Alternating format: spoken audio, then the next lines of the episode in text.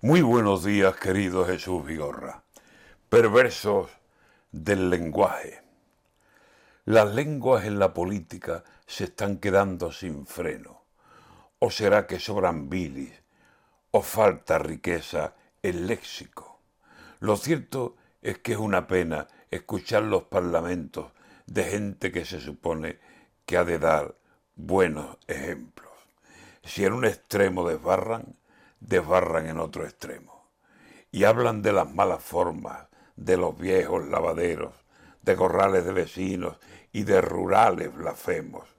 Y quienes así se expresan podrían callarse un buen tiempo y aprender, porque la calle se mueve con más respeto. Vos por un lado y por otro la ministra de Podemos que será por la igualdad, todo lo contesta a fuego. Si veneno hay en un lado, sobra en el otro veneno. Y como español pregunto, ¿qué quieren? ¿Ser nuestro espejo? Me miro en un charco sucio antes que mirarme en ellos.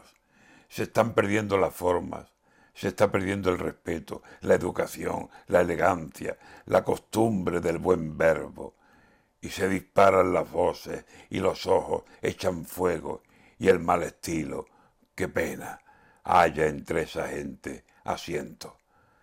Ha dicho Javier Lambán, que es un socialista viejo, presidente de Aragón, que él así quiere creerlo, a España le hubiera ido mejor si no llega Pedro.